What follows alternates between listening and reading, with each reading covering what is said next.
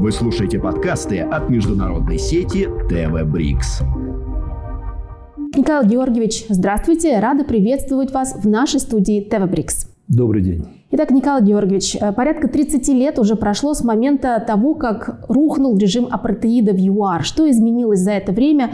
Расцвела ли страна? Вздохнула ли с облегчением?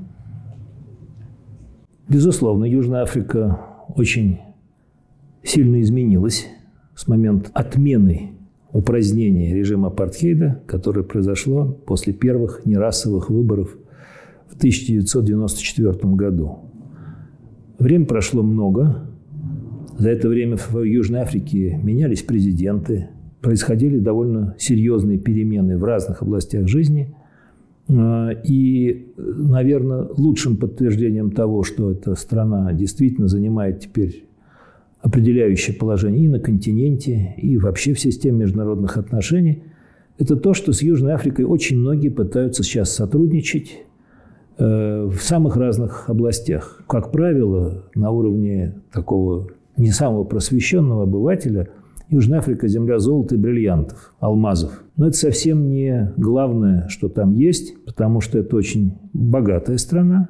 Во-первых, она очень большая, во-вторых, в ней очень много людей.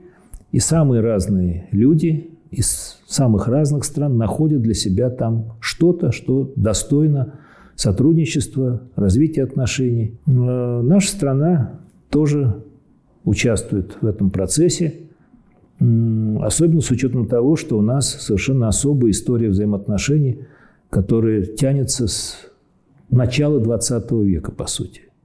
И последние вот эти 30 там, плюс-минус лет мы, можно сказать, пожинаем плоды вот той прежней истории двустороннего сотрудничества – не со страной, конечно, а с людьми Южной Африки. И это нам очень здорово помогает. Что изменилось в отношении России и ЮАР за последние 30 лет? Почему мы стали стратегическими партнерами? Изменилось прежде всего то, что нам теперь можно общаться на государственном уровне, чего никогда не было в период существования режима апартхейда. Э, изменилось то, что э, мы теперь можем использовать те накопленные знания, которых даже к концу 20 века было не так много у нас в стране о Южной Африке. И, наверное, еще меньше этих знаний было в Южной Африке о нашей стране. Теперь это все существенно прибавилось. Благодаря тому, что люди путешествуют, и это не только туристы, много людей, которые едут в Южную Африку работать. Многие южноафриканцы меньше, чем наших с вами соотечественников, но все-таки южноафриканцы доезжают до России.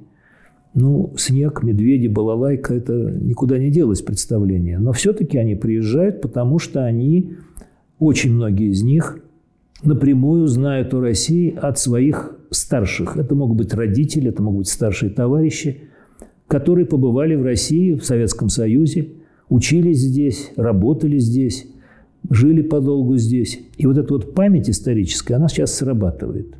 То есть я думаю, что из европейских стран, хорошо знакомых в Южной Африке, мы находимся на очень хорошем месте. Про нас знают действительно много.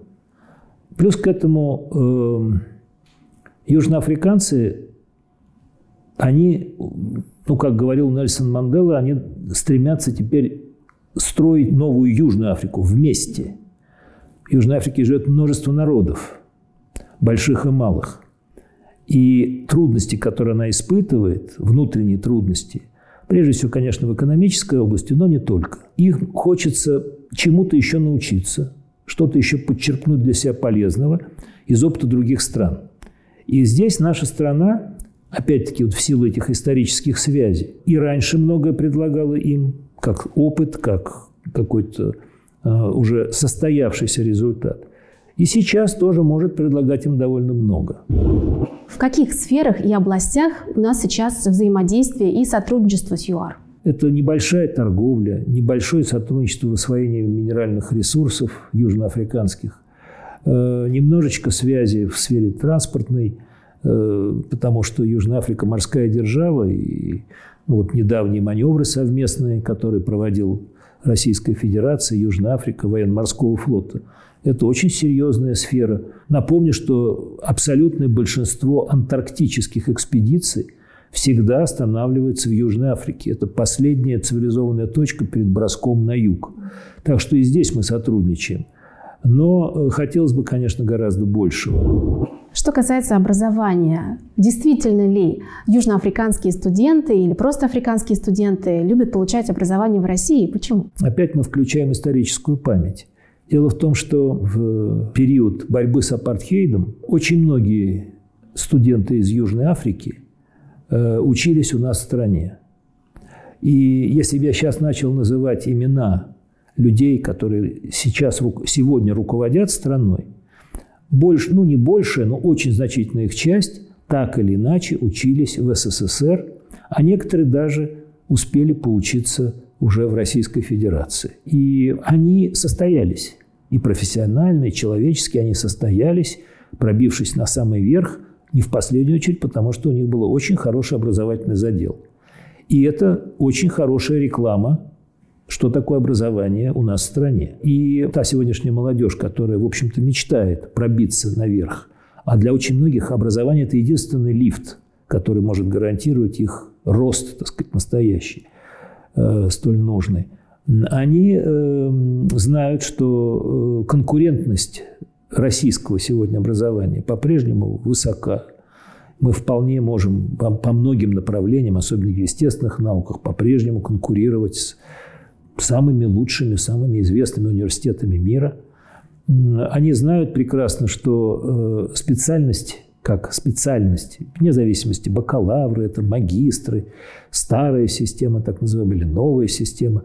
Э, специальность, полученная у нас в стране, это э, хорошо известный уровень и у них в Южной Африке, и вообще в Африке – и поэтому э, есть смысл затеваться и стремиться в Российскую Федерацию сегодня, что довольно непросто.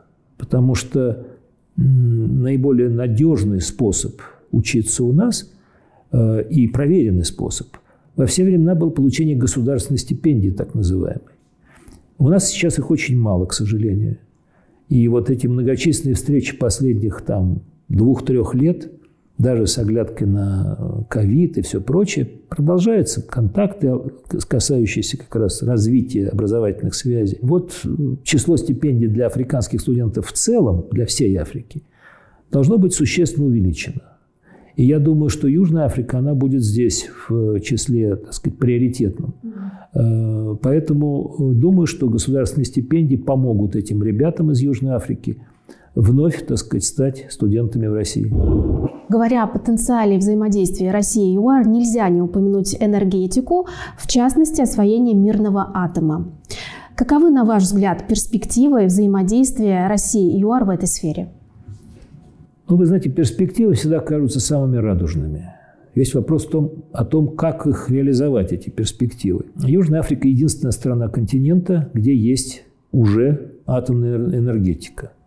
Работает своя единственная на континенте, подчеркиваю, атомная электростанция. В начале 2000-х разговор, предметный конкретный разговор о том, что да, хорошо бы огромный опыт и высокую конкурентоспособность Росатома, он назывался, по-моему, тогда еще не Росатом, но это не важно, реализовать вот еще и в Южной Африке. Эти разговоры начались, шли, были подписаны даже некоторые промежуточные документы о намерениях, о вот этих самых перспективах – но по многим причинам, сейчас невозможно их, так сказать, все перечислить детально, э, проект не состоялся. Это было, в общем, довольно серьезная неудача для обеих стран. Ну вот не получилось. Угу. Но перспектива сохраняется. Потому что вне зависимости от того, какая новая энергетика сейчас приходит, во всем мире меняются подходы к тому, как должна эта энергетика выглядеть, на чем базироваться. Пока по-настоящему атомной энергетики альтернативы никто не нашел. В Южной Африке есть очень важная вещь. Южная Африка – страна с развитой промышленностью и большим спросом на выработку энергии. Плюс к этому, как вот в Египте – Эм, страна большая, с множеством городов, а мы знаем, что одной из очень сложных проблем для атомной энергетики – это невостребованность энергии в определенные часы дня, э, ночь, день. Э, те новые реакторы, которые предлагает Росатом, водно-водяные так называемые, они позволяют эту вот особенность учитывать. Южная Африка, она как раз та страна, где такой объект можно было бы сделать, не имея собственных специалистов для этого.